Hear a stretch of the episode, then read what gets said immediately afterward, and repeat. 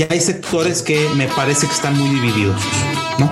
Eh, en aquellos que están muy divididos, pues tenemos lamentablemente pues una barrera a, crecer el sector para todos, porque cuando los jugadores de un sector están divididos, pues no tienen la misma fuerza política. Por ejemplo, ahora que, pues que cambian algunos eh, tratados internacionales con Estados Unidos, con Europa, eh, tienen menos fuerza para competir contra jugadores internacionales importantes. Bienvenidos a Grotitanes. Antes que nada, muchísimas gracias. Gracias por darnos esos comentarios, dar gracias por la audiencia que tenemos. En esta ocasión me toca entrevistar a una de las personas que he admirado mucho desde, desde cuando lo conocí, en aquellas veces que me empecé a instruir o que me invitaban al, al, a los programas de la DEA y que realmente se me hace una persona apasionante y que lo demuestra. ¿Qué paso que da? Me gustaría que te presentaras.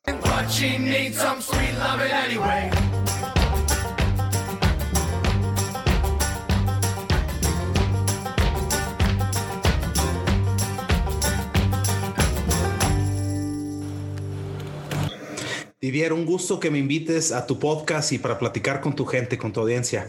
Pues bueno, eh, hola a todos, mi nombre es Alberto Ibarra Garza, soy profesor y director del área de análisis de decisiones en el IPADE y también eh, trabajo como director académico del programa DEA en el IPADE. ¿Qué es el programa DEA? Es un programa que tenemos especializado para directivos y empresarios de alto impacto de la cadena agroalimentaria. ¿no? Y bueno, no puedo presentarme sin decir otras cosas. Soy casado, tengo un par de niños, soy de Monterrey, aunque vivo en la Ciudad de México. Y eh, pues nada, le voy a los Tigres en el fútbol soccer, a los eh, Broncos de Denver en el fútbol americano. Me gusta viajar, pasar tiempo y pues nada, pues seguir aprendiendo. Entonces, un gusto estar contigo y felicidades también por, por tener este espacio en donde podemos reunirnos los que nos apasiona el tema de la cadena agroalimentaria. Muchísimas gracias, Alberto. Fíjate que era una de las preguntas que te, ibas a, iba a hacer, si eras tigre o eras rayado. En Monterrey no existen más que esos dos, dos equipos. Eso habla de tu formación es como contador en, en la U de Nuevo León, pero de ahí empiezas a tomar una carrera más en el tema estratégico y empresarial. Eso habla de una estructura mental muy cimentada quiero irme un poquito más hacia atrás y preguntarte cómo fue la infancia, qué hizo Alberto. Mira, nada más, pues nada, pues yo creo que he, sido muy bendecido y muy afortunado de, muchas cosas que ya te iré platicando. Pero mira, yo nazco en, en Monterrey en 1985 en marzo del 85, ¿no? Entonces ya pasan los años y ahora sí tengo 35 años. Y eh, pues bueno, platicando más del contexto agro, pues fíjate que mi papá es eh, ingeniero agrónomo y tiene un doctorado y bueno, maestría y doctorado en manejo de pastizales. Entonces, desde chico, pues siempre viví esa pasión de mi papá por la academia y, la cadena agroalimentaria. Él, digamos que de cierta manera su especialidad es el forraje. Entonces, desde niño recuerdo que, que iba al al, campo a hacer sus experimentos y nos llevaba, ¿no? El clásico que, que, ponen banderitas en el campo y a esa edad pues no sé ni qué estaba haciendo, ¿no? Pero en el fondo pues, estaba haciendo un experimento de cómo impactaban ciertas cosas al, crecimiento del, del, pasto y de, otro tipo de, plantas y vegetación. Eh, bueno, nada, pues soy, soy de Monterrey, de una familia que originalmente viene de Monclova, Coahuila. Y eh, pues nada, una muy buena infancia. Cuando mi papá hace su doctorado eh, cuando yo era chico, pues nos fuimos a vivir todos a Estados Unidos, estudió en la Universidad Estatal de Colorado, en Fort Collins, me tocó vivir cinco años por allá y ya regresamos su doctorado, pues directo a, a, México. Él estudió la carrera de agronomía en, Antonio Narro, en Saltillo, que seguramente conoces, y eh, también tiene una maestría en la Universidad Estatal de Nuevo México. Entonces, desde, desde chico, ahí por, por, por temas familiares, pues ya estuve involucrado con, con temas de, de agro. No, hombre, qué interesante esa parte de la formación y volver a las bases, porque tú eres contador de profesión, vuelves a la cadena agroalimentaria, a la parte donde dices tú, yo he visto que empresas que crecen, cómo crecen, hasta dónde se van y cuáles han sido los procesos más emblemáticos con los cuales te hayas topado. Ok, pues mira, una, una, una, pregunta bastante amplia. Pues bueno, también te conecto, es verdad, estudié contabilidad y luego tuve la oportunidad de trabajar en KPMG como auditor financiero. Estudio el máster de dirección de empresas del IPADE y ahí doy el salto a la consultoría en estrategia con Deloitte. Entonces, eh, siempre he trabajado o estudiado desde una, una perspectiva muy aplicada a la empresa. Eh, luego entro al, al, IPADE como profesor eh, a finales del 2011 y el IPADE es una, una escuela que tiene una vocación completamente empresarial. Entonces siempre, siempre he tenido la oportunidad de investigar y de asesorar empresas y, digamos que eso también, pues de cierta manera me da una perspectiva amplia, ¿no? Que, que, voy aprendiendo en muchas empresas, no solo del sector agro, pero de, digamos que una perspectiva más amplia. Entonces, eh, pues, ¿qué te puedo decir? Pues las empresas pues, realmente nacen del, deseo de sus dueños, emprendedores, de, de generar riqueza, ¿no? De, de, proveerle algo a la sociedad, no solo un producto y un servicio, sino también, pues de cierta manera, un, un, un apoyo que permita a las, a las sociedades crecer. Pero por supuesto, cuando estamos hablando de empresas, estamos hablando de riqueza. Hoy estamos pasando unos, unos momentos en el cual se le ataca al empresario, se le, eh, se le exige como debe ser, pero también de cierta manera a, a, a, las clases empresariales también se le está atacando de una perspectiva más negativa de lo que creo que yo tengo en la clase empresarial. La, la riqueza se generan desde las empresas, ¿no? Y pues nada, pues ese crecimiento de las empresas, pues, pues cómo viene, ¿no? Pues hemos visto nosotros mismos en el programa Didier, hemos hablado con tantos compañeros y ¿qué nos cuentan Didier? Nos cuentan un papá, una mamá, un abuelo, una abuela que empezaron eh, sembrando champiñones, que empezaron eh, comercializando pollo, eh, que empezaron sembrando algunos tipos de, de, de, de, frutos o con hortalizas allá por Culiacán y, y, y, pues muchas empresas empiezan así, simplemente entre por necesidad y oportunidad empiezan a, a, a, a trabajar en, en, algo que les apasiona o simplemente algo que es el oficio de, algún familiar o que hay oportunidad por la región donde vienen y cómo van creciendo las empresas pues realmente a través del, pues de la magnanimidad de los empresarios, ¿no? De, de, de, alguien que dice, pues sí, quizás esto me provee suficiente para la empresa, pero quiero más. Y aquellos que cuando van llegando las competencias del, del extranjero u otros jugadores importantes de la región, etcétera, pues encuentran la manera de rediseñarse, reinventarse y seguir creciendo.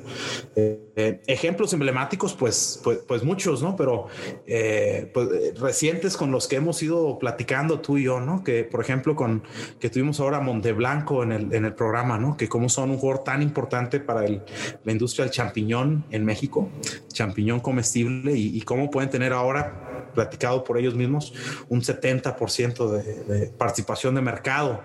Entonces, eh, es una empresa que inicia eh, con alguien vendiendo en un triciclo y, y, cómo van creciendo a proveerle a una de las principales empresas de alimentos de México y, llega un punto en que hacen su marca y, pues se hacen un monstruo dentro de su empresa. Ahora, ejemplos habrá muchos y ya podremos irlos platicando, Didier, pero de cierta manera ahí te doy mi perspectiva de la empresa. La empresa genera riqueza, la empresa eh, de cierta manera provee a la sociedad de servicios, de recursos, de productos y de una oportunidad de, pues, de mejorar la calidad de vida de todos.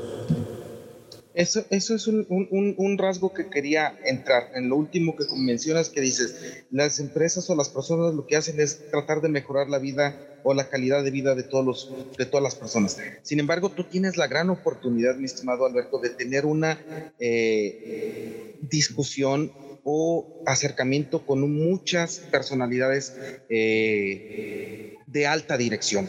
Y en ese sentido me gustaría como que me dijeras cómo englobas a una persona de la alta dirección, cuáles son sus fortalezas vitales, humanas, estratégicas que pueden llegar a tener esa, esa parte de dar el brinco a la alta dirección.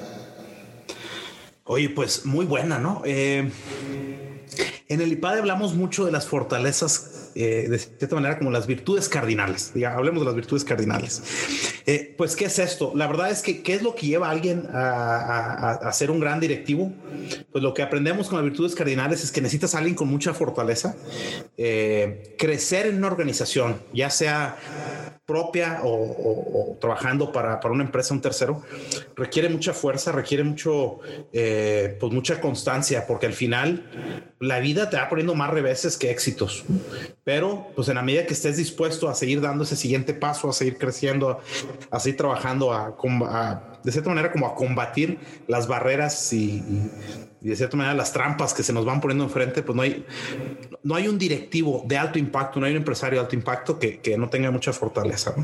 Eh, otra cosa que, también necesitamos para, para llevar a, a, una alta dirección, necesitamos a gente, y aquí ya no voy a hablar de una virtud cardinal, pero voy a hablar de algo que se llama magnanimidad. ¿Qué es magnanimidad? Alguien que, tiene sueños grandes. Eh, es alguien quien de cierta manera no, eh, no quiere aceptar la pura situación actual. Es alguien que dice, ¿sabes qué? Pues lo que necesitamos es buscar, lograr más, trabajar más duro y, conseguir más cosas para más gente. Eh, aquel que no tenga sueños grandes, pues no va a llegar a la alta dirección de una empresa importante, ¿no? Eh, necesitas a alguien que, bueno, como mencioné antes, que tenga mucha fortaleza, que segundo, pues que sea muy magnánima, ¿no? Para, buscar eh, sueños grandes y cuando regresamos a las virtudes cardinales, tenemos que hablar de temas como de justicia, ¿no? Eh, ¿Por qué tengo que hablar de justicia? Tiene que ser alguien quien tiene un apetito natural por los demás. O sea, al, al final el empresario pues se debe a su, a su gente que trabaja en la empresa, se debe a la sociedad, se, se debe a sus consumidores, a sus proveedores, a, todos. Entonces tiene, tiene que ser alguien quien tenga ese deseo de crecer, pero también de, hacer crecer a los que están al lado, ¿no? Eh, la empresa no existe sin la sociedad en donde vive. Entonces el buen empresario, en, eh, dicho de una manera positiva, pues es alguien justo. Entonces, no sé, una pregunta así como, pues muy espontánea, muy natural, pero ¿qué creo que tiene ese, esa persona de alta dirección. Es alguien con mucha fortaleza, mucha magnanimidad, pero muy justa. Te lo agradezco. Mi estimado Alberto, fíjate que algo que quiero relacionar mucho hacia tu persona y con respecto a lo que estás diciendo es como dices tú, te salió del corazón, te salió del alma esta respuesta. Y lo veo desde esta perspectiva. Eres una persona que tiene 35 años, que convive con gente de alta dirección, que convive con gente que ha tenido la trascendencia. Y en ese sentido me gustaría decir cuáles han sido las herramientas en las cuales ha basado Alberto a llegar a esta posición tan magnánime como tú bien lo mencionas eh, en, la, alta dirección del, del. Gracias. Pues nada, pues yo creo que eh, eh, primero que nada, lo, te dije hace rato, creo que soy muy afortunado. Creo que me ha tocado crecer en un entorno muy sano, muy constructivo.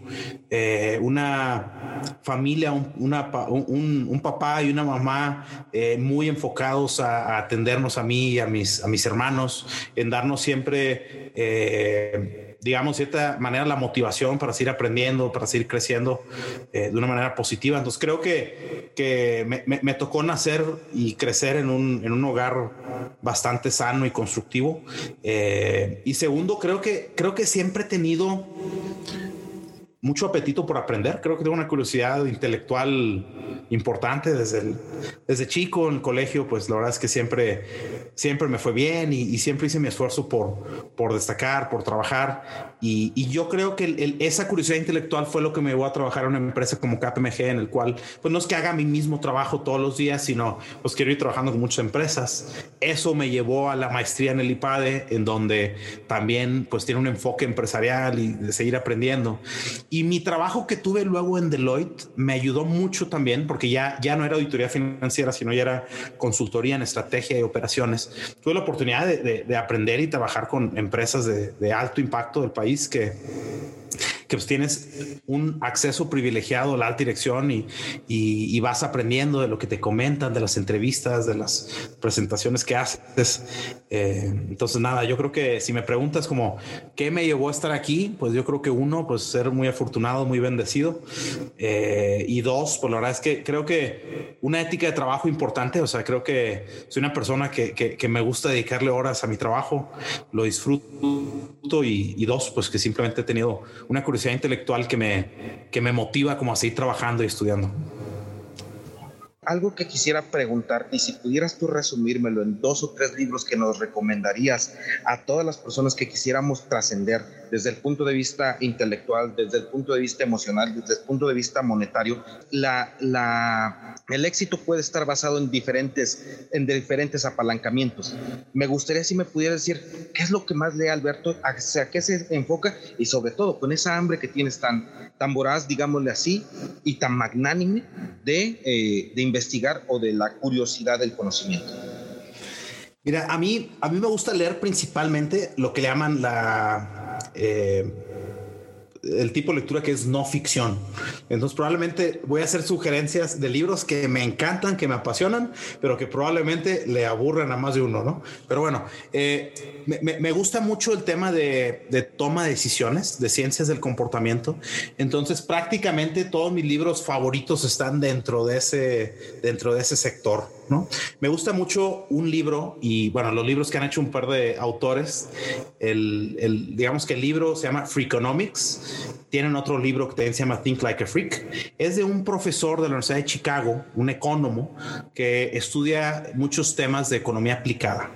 Por ejemplo, qué es lo que hace, cómo puede predecir que la gente regrese eh, a la cárcel una vez que salieron, o cómo pueden predecir que la gente pague más impuestos, o sea, es decir, que, eh, eh, que hagan menos evasión fiscal y muchos temas muy aplicados.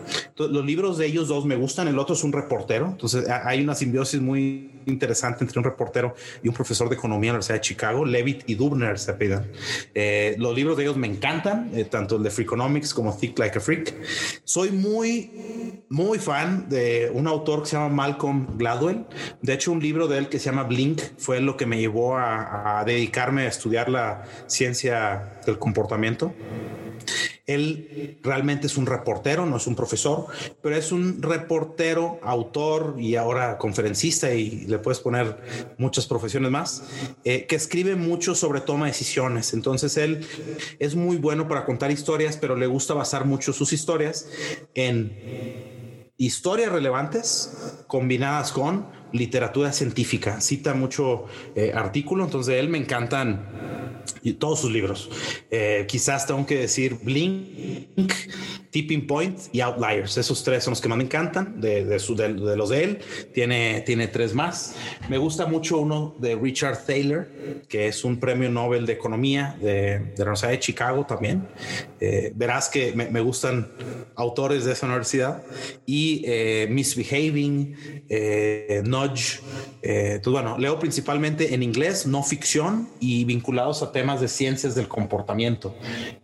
probablemente el, el la ópera prima de todos estos libros, al menos para mí, es de también de otro premio Nobel de Economía que se llama Daniel Kahneman, eh, que se llama Pensar rápido, pensar despacio.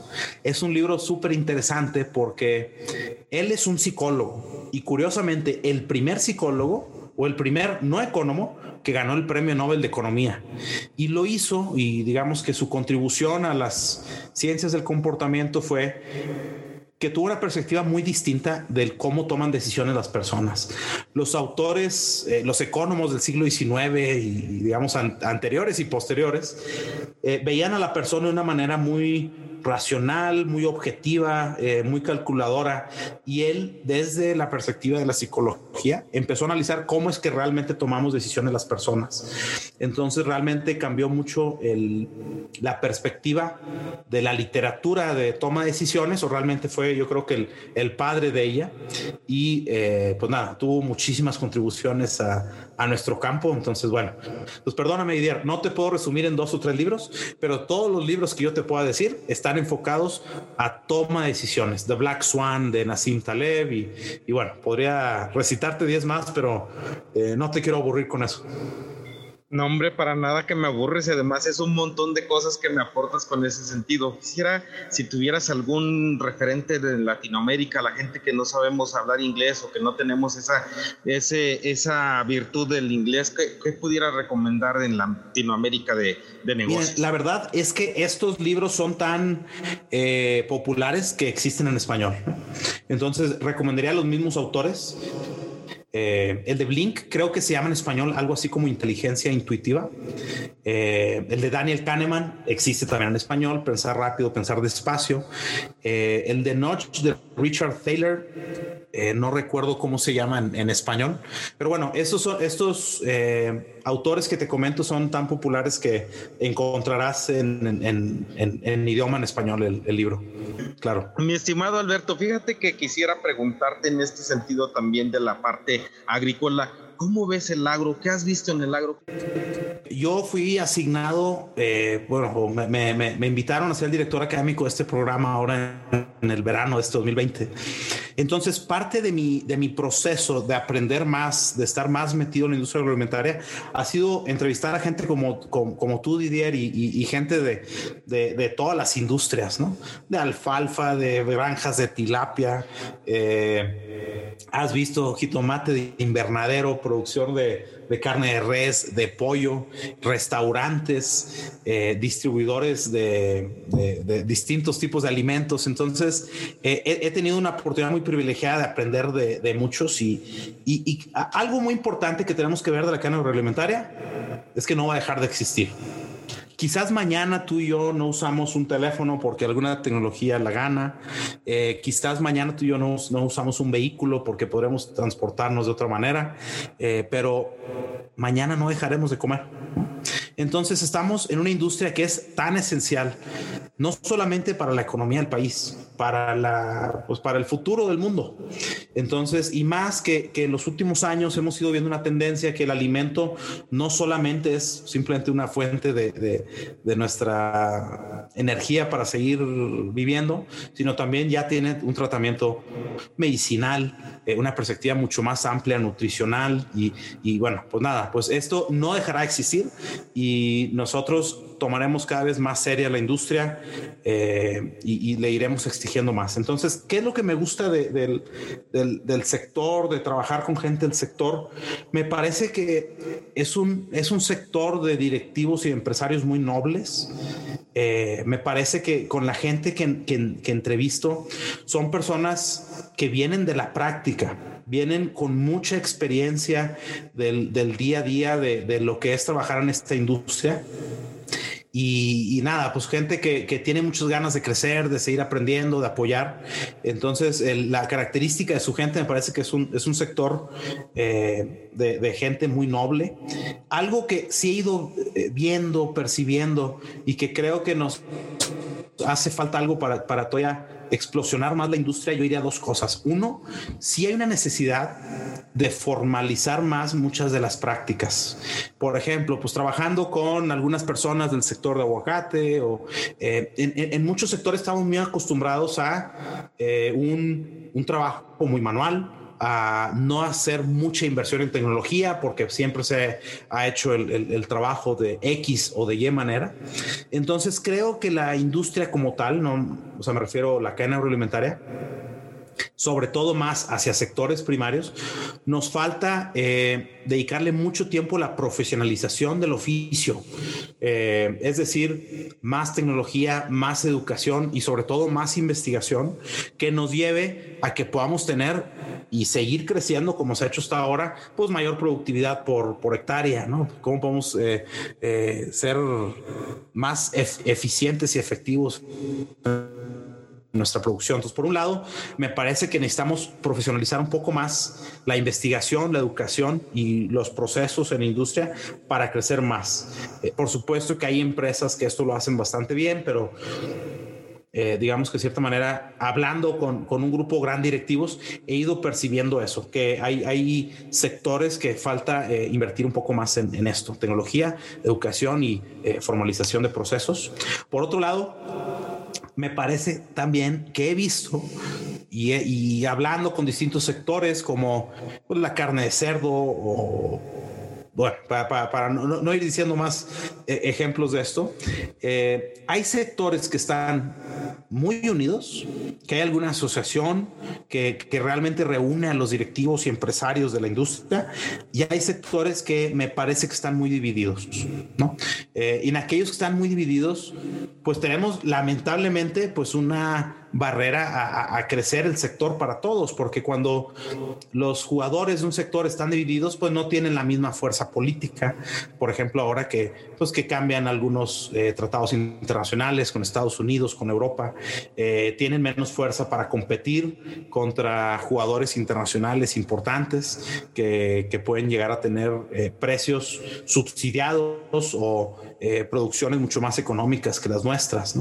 Entonces, pues nada, yo creo que uno, me encanta el sector que sigue y seguirá teniendo un crecimiento bastante, bastante importante.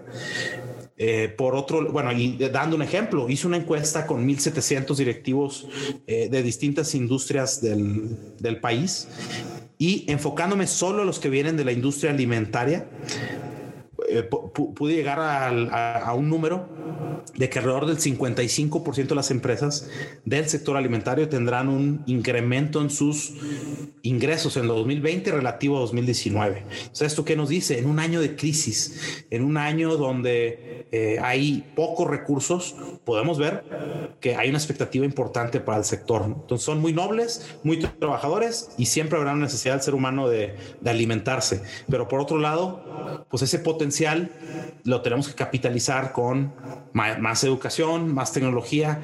Y yo creo mucho que para tener eh, empresas más productivas tenemos que estudiar más, tenemos que hacer más investigación. Me parece que, que la ciencia nos puede ayudar mucho a tener empresas más, eh, pues más productivas. Mi estimado Alberto, claramente estoy, estoy convencido de que eres una persona apasionada con lo que haces. Sin embargo, quisiera preguntar si hay algún tipo de alianza que tengan ustedes con la base piramidal de las industrias, eh, que son la formación de agrónomos, que pudieran alguna, en algún momento generar algún tipo de alianza para que nosotros como profesionales agrícolas tuviéramos esta situación y generar riqueza y no quedarnos no solo en el sentido de decir, sabes que ya pudimos estudiar estudiar, sabes que ya pudimos trascender, pero no damos el siguiente paso. Y en ese siguiente paso significa educación financiera. Y en ese siguiente paso significa también que tenemos que tener miedo, perder el miedo al dinero. Y en ese siguiente paso tener fortalezas como persona, como persona, como, como profesionales agrícolas antes de salir a enfrentarse con una realidad que es voraz totalmente. ¿Hay algún tipo de simbiosis que estén haciendo en ese sentido? Eh, mencionaste con la base de la pirámide, eh, así prácticamente con grupos de productores, eh, microproductores, no. Ahora, justo el programa DEA es algo que busca atender esa necesidad que comentas. El programa DEA tenemos prácticamente ocho años ofreciéndolo, entrando ahora al, noveno, y hemos tenido la oportunidad de, de, trabajar directamente con más de mil empresarios, mil directivos, y es a través de ellos, es a través de ellos que tenemos ese impacto, ¿no? Cuando tenemos empresas más productivas, más eficientes, más honestas, eh, más magnánimas, pues podemos encontrar eh, esos resultados, que ellos tengan la oportunidad de cambiar sus organizaciones y, sus sectores. Ahora, eso es a título IPADE, a título eh, personal o, profesores, pues tú has conocido a muchos de mis colegas que trabajan directamente con la industria. Entonces, un Camilo trabajando con la industria aguacatera, un Gabriel Hidalgo trabajando con la industria de, del pescado de... Perdón, eh, Gabriel Hidalgo que eh, trabajando con, con, empresas de la industria de la pesca en, en el Pacífico y bueno, y muchos otros que, que, irás y has visto en el programa de dos sesiones esta semana, Raúl Franchi. Entonces, a nivel personal, muchos profesores eh, trabajamos directamente con empresas, trabajamos directamente con eh, algunas asociaciones de la cadena agroalimentaria y buscamos tener ese impacto. Yo particularmente, principalmente mi trabajo en la industria ha sido con sector restaurantes y servicios de alimentos, pero ya del, del sector terciario. Perfecto, mi estimado. La verdad es que eh, eh, ha sido un montón lo que nos has aportado. Estoy completamente satisfecho con lo que hemos llegado en esta plática y en este sentido me gustaría entrar en una parte más hacia tu persona. Me gustaría, si me pudieras decir, ¿cuál sería tu frase con la cual empezaría tu biografía? Muy buena pregunta, Didier. ¿eh? Y como no sabía que me ibas a preguntar eso, ni nada que me has preguntado hoy, pues imposible prepararla. Pero entonces, eh, eh, quizás alguien quien siempre quiso trabajar más para dejar las cosas mejores para los demás. yo creo que siempre he tenido una, una vocación de, de, aprender, de trabajar más de, y de compartir ese conocimiento y experiencia. Entonces, ojalá que, que, la biografía pueda empezar con alguien quien siempre se esforzó en, en mejorar las cosas. Híjole, qué bonita frase y qué, y qué, y, qué grata, mi estimado Alberto. Una de las cuestiones que a mí me gusta mucho de, la personalidad que eres es que eres muy echado para adelante como buen norteño, como, una, como las personas que sabemos que, que, que viven allá, que es sin nada y han hecho todo. En ese sentido, me gustaría preguntarte, ¿cómo has visto la interacción? ¿Cuál has visto la reacción? ¿Cómo ha sido el, el, el encontrar el punto de encaje o el punto de encuentro entre la parte primaria, secundaria y terciaria y cuáles crees que sean los caminos más, más endebles que se puedan robustecer para realmente capitalizarlo. En este sentido, ¿por qué? Porque si acaso a nivel mundial México es proveedor de materias primas, pero realmente no tenemos ese hábito de transformar. En el sentido más estricto es, somos buenos produciendo, pero no somos buenos creando o sistematizando. ¿Cuál crees que sea el camino o cuál crees que sean los, las situaciones de por qué acontece esto? Sabes, es que cada sector requiere experiencias, requiere eh, de capacidades muy distintas, ¿no? Es muy distinto pescar un atún que procesarlo, enlatarlo, prepararlo, que distribuirlo, que vendérselo al cliente y que prepararlo en un restaurante para servírselo al comensal. Entonces, cada sector es un mundo completamente distinto. Y no nada más me refiero, sino sector primario, secundario y terciario, sino también cada sector, eh, por ejemplo, pues el, tema de que si la pesca o eh, la carne de, de, res, ¿no? Entonces, eh, requieres mucha experiencia, requieres mucha eh, mucho conocimiento para poder ser exitoso en cada eslabón. Y eh, me parece que lo que ha pasado ahí es que, ha habido una, pues una especie de zapatero a, tus zapatos, ¿no? El problema de, de, ver eso, y por eso es que yo siempre le llamo cadena agroalimentaria en vez de la industria alimentaria, es justo por eso. No podemos olvidarnos que somos parte de una cadena. Y si yo soy productor, si yo transformo, si yo soy una tienda de abarrotes, o sea, una cadena de, restaurantes o lo que quieras, al final somos parte de una cadena y es difícil que podamos tener mayores integraciones si no hacemos un mayor esfuerzo de que nos interese más el desarrollo de nuestro proveedor y el desarrollo de nuestro, de nuestro cliente. Eh, somos uno, somos uno porque al final necesitamos agarrarnos todos de la mano para llegar desde, el, desde la montaña, desde el campo, desde el mar, desde el hasta la mesa del comensal. Si no nos ayudamos, no llegaremos ahí. Entonces creo que, creo que falta más unión y que tengamos una perspectiva un poquito más amplia. Me parece que las empresas que lo han hecho muy exitosas, pues algunas de las empresas más grandes eh, sí han tenido esa visión de irse eh, de cierta manera integrando verticalmente. Eh, ahora eso viene mucho de la escala una vez que, ya tiene una escala importante es que ya se animan a, integrarse al siguiente eslabón. Y lamentablemente muchas veces ha sido por, por pura necesidad. hablando con, algunos productores que se han quejado, por ejemplo, que, mucha parte del margen se lo pueden quedar eh, otros jugadores de la cadena pues es que dicen, ¿sabes qué? Pues por necesidad, ¿no? Si, si no hago yo mi, mi, propio esfuerzo, propio esfuerzo e inversión de venderle a las siguientes cadenas, pues va a haber un punto en donde me va a quedar un margen tan bajo.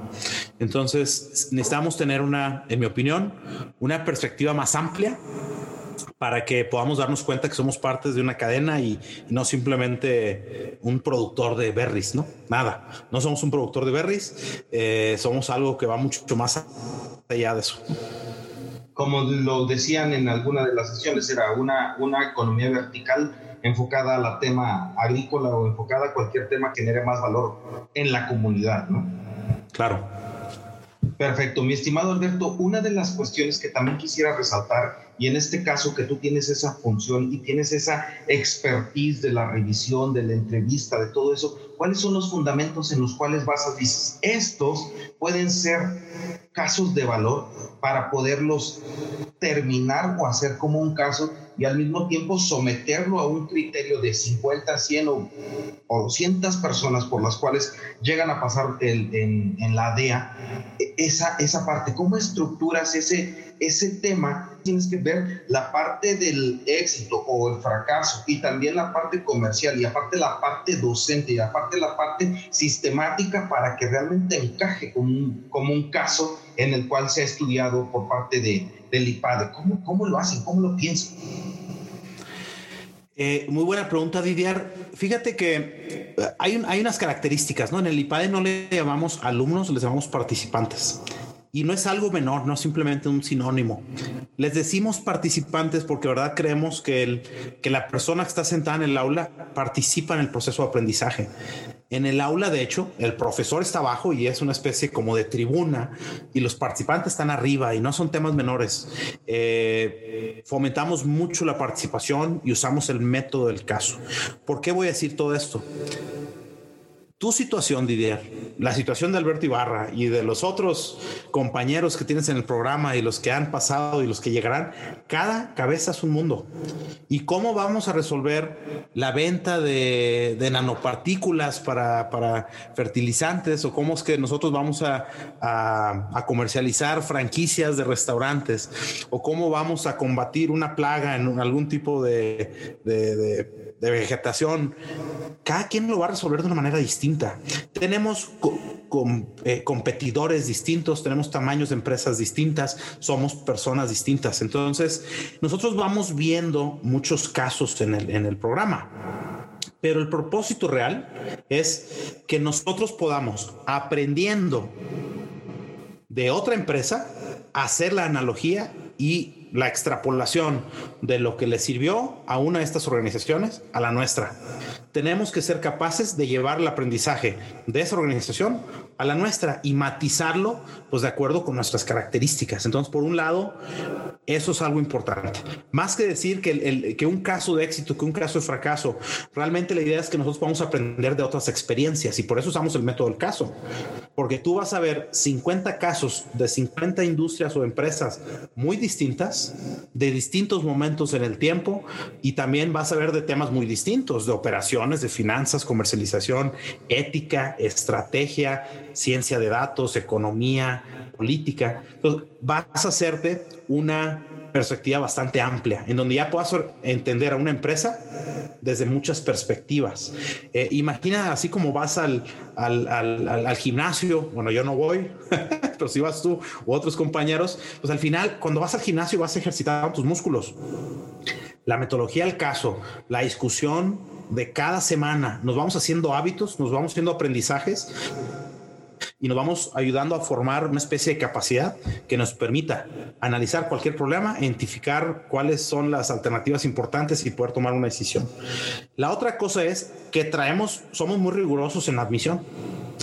Eh, queremos estar seguros que gente como tú, Didier, eh, que tengamos a personas, a directivos, empresarios de alto impacto que quieran seguir creciendo, que tengan un buen perfil personal, eh, y que quieran venir a, aprender y a compartir sus historias.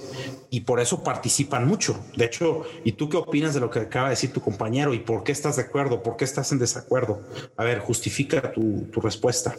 Entonces, eh, ¿cómo es que hacemos eso? ¿Cómo es que encontramos esos casos de valor? trayendo a la gente indicada, trayendo a la gente indicada. Eh, vemos casos de muchas empresas, muchos sectores, y en paralelo traemos a la gente que venga a aportar. El participante es el que, el que genera la experiencia de aprendizaje. Nosotros como profesores buscamos más moderar esa discusión poner los casos interesantes que generen esa discusión, que generen ese aprendizaje. Y, has visto también, te hemos traído a muchos empresarios de, alto impacto del programa que, que, vienen como panelistas de una manera muy generosa a compartir. Entonces, nada, ¿cómo respondemos? Vemos muchos casos muy interesantes y traemos gente muy capaz, eh, muy generosa con su tiempo que, que también quiere seguir creciendo y entre todos pues, aprendemos. Híjole, Alberto, y eso es lo que realmente es totalmente sano, totalmente agradable, totalmente, eh, eh, ¿cómo se pudiera decir? Amoroso a lo que hacemos, ¿no? O lo, que se hace. Y quisiera entrar en esta parte porque tú me lo mencionaste en, la semana. He tenido muchos casos, muchas evaluaciones, he estado en varias sesiones y quiero terminar contigo o quiero hacer la, la plática contigo ¿qué nos quisieras dejar para que trascienda en, el programa, para que nos alientes a, los, a los escuchas de, de, y sobre todo para poder decir, ¿qué es lo más grato que te ha pasado que nos quisieras compartir? Ok, pues bueno, son, son dos preguntas en una, ¿no? ¿Qué le puedo recomendar a alguien quien está estudiando un programa con nosotros, quien lo va a tomar o alguien quien, quien, como cualquier escucha de este, de este gran podcast, pues ¿Qué es lo que necesitamos? Necesitamos una curiosidad intelectual. Necesitamos un deseo constante de seguir aprendiendo, de seguir creciendo. Eh, no solamente es un tema de conocimientos académicos, técnicos, prácticos, pero sino también creciendo como persona. Por un lado, queremos que, tenemos que querer seguir creciendo y aprendiendo. Entonces, ese es el, el uno. ¿no? Y, y dos, ¿qué es lo más grato que me ha tocado? Nada, pues mira, vengo saliendo de clases y el que un participante te diga que, que aprendió algo que nunca había entendido. Eh, a veces te llegan correos de algunos participantes de años anteriores que dicen que algo que les enseñaste les, les sirvió en, una negociación empresarial, en, un, en una decisión de, de, estrategia de la organización. Y pues nada, es, es el cambiar vidas. Es el, eh, lo más grato es el, el, tener la oportunidad de platicar con egresados, quienes te dicen algo como lo siguiente. Y esto es algo que yo genuinamente lo digo porque yo también soy egresado del IPADE. El IPADE me cambió la vida creo que es un antes y un después en, mi vida. Eh, tengo, me parece, una visión un poquito más amplia de, las cosas y, sin duda también me, acercó a un, grupo de, amigos, de compañeros quienes compartían conmigo los, ideales de crecer, de aprender y de, hacer las cosas bien. Entonces, pues nada, me cambió la vida. Eh, un profesor eh, fundador del IPADE, don Carlos Rosell, que lamentablemente falleció hace un par de meses, decía algo, una frase muy bonita que era el IPADE me robó el corazón. De cierta manera, quien ha pasado por las aulas del IPADE muchos compartimos ese tipo de sentimientos, ¿no? Entonces, eh, el IPAE te da lo que le quieras sacar. Aquí vas a encontrar un grupo de gente muy inspirada, eh, muy motivada por crecer, por aprender. Ya no es la, carrera, no es pues toca y pues tienes que estudiar en la universidad y ahí estás medio a fuerza o lo que sea. Nada, el que está aquí está porque quiere, está porque quiere crecer y se encontrará gente quien también tiene esa pues esa hambre, pero esa hambre positiva, ¿no? Eh, nuestro director general, Rafael Gómez dice algo así como, eh, no vivir la buena vida, sino vivir una vida buena. ¿no? aquí encontrarás eso, encontrarás gente que, que quiere cambiar las cosas, eh, que quiere mejorar para todos y que quiere tener pues una vida buena en todo el sentido de la palabra. Perfecto, mi estimado. Y ahora con todo ese amor que le tienes a la parte del IPADE y con toda esa expresión de tanta bondad que te ha dado, ¿qué expresión le pudieras dar a nuestro campo mexicano? Muchas cosas. Primero, gracias. Gracias por, por alimentarnos a nosotros y al mundo. Eh, como en tantos productos somos eh, eh, primera primer proveedor del, mundo. Entonces, primero que nada, gracias al campo mexicano por, por alimentarnos, por, por proveernos tantos alimentos tan ricos, eh, tan nutritivos, tan sanos, eh, como la comida mexicana es, es, eh, patrimonio mundial. Y pues nada, primero que nada, gracias. segundo, felicidades. Yo creo que el, campo mexicano es un ejemplo de, de constancia, de fortaleza. Eh, es verdad, tenemos muchos recursos que, naturales que nos permiten eh, pues ser líderes en el mundo, pero segundo, hemos sufrido también eh, muchas situaciones políticas, sociales, que, también complican el que podamos alcanzar nuestro potencial. Entonces, felicidades, ¿no? En, una pandemia como la actual, con distintos gobiernos, hemos quizás sentido que, que estamos solos, pero, pero, al menos que sepan que, que no están solos, ¿no? Que hay un grupo grande de empresarios de consumidores quienes también desean su bien. Entonces, gracias y felicidades. Y pues segundo, eh, perdóname, tercero, a seguir creciendo, a seguir creciendo, ¿no? Yo creo que, que es algo como que he tenido medio constante en toda la plática, Didier. Eh, no hay nada como seguir aprendiendo y creciendo. Entonces, gracias por su gran trabajo, felicidades por su constancia eh, ante entornos difíciles, retadores que han vivido y que están viviendo, pero eh, no nos vamos a echar para atrás. Híjole, mi estimado Alberto, pues qué más te puedo decir que te agradezco muchísimo tus palabras, te agradezco infinitamente tu tiempo, estoy para servirte y pues en adelante estamos para crecer. De antemano, muchísimas gracias y muchísimas bendiciones. Gracias, Didier. Igualmente a ti y a todos los que escuchan tu excelente podcast, que, que tengan un excelente día, fin de semana, año y yo sé que el, el entorno es retador, pero bueno, no nos vamos a rendir. Pues ahí estamos, Alberto. Cuídate. Bonita tarde. Abrazo, señor. Buen fin de semana. Gracias. También, ¿eh? Hasta luego.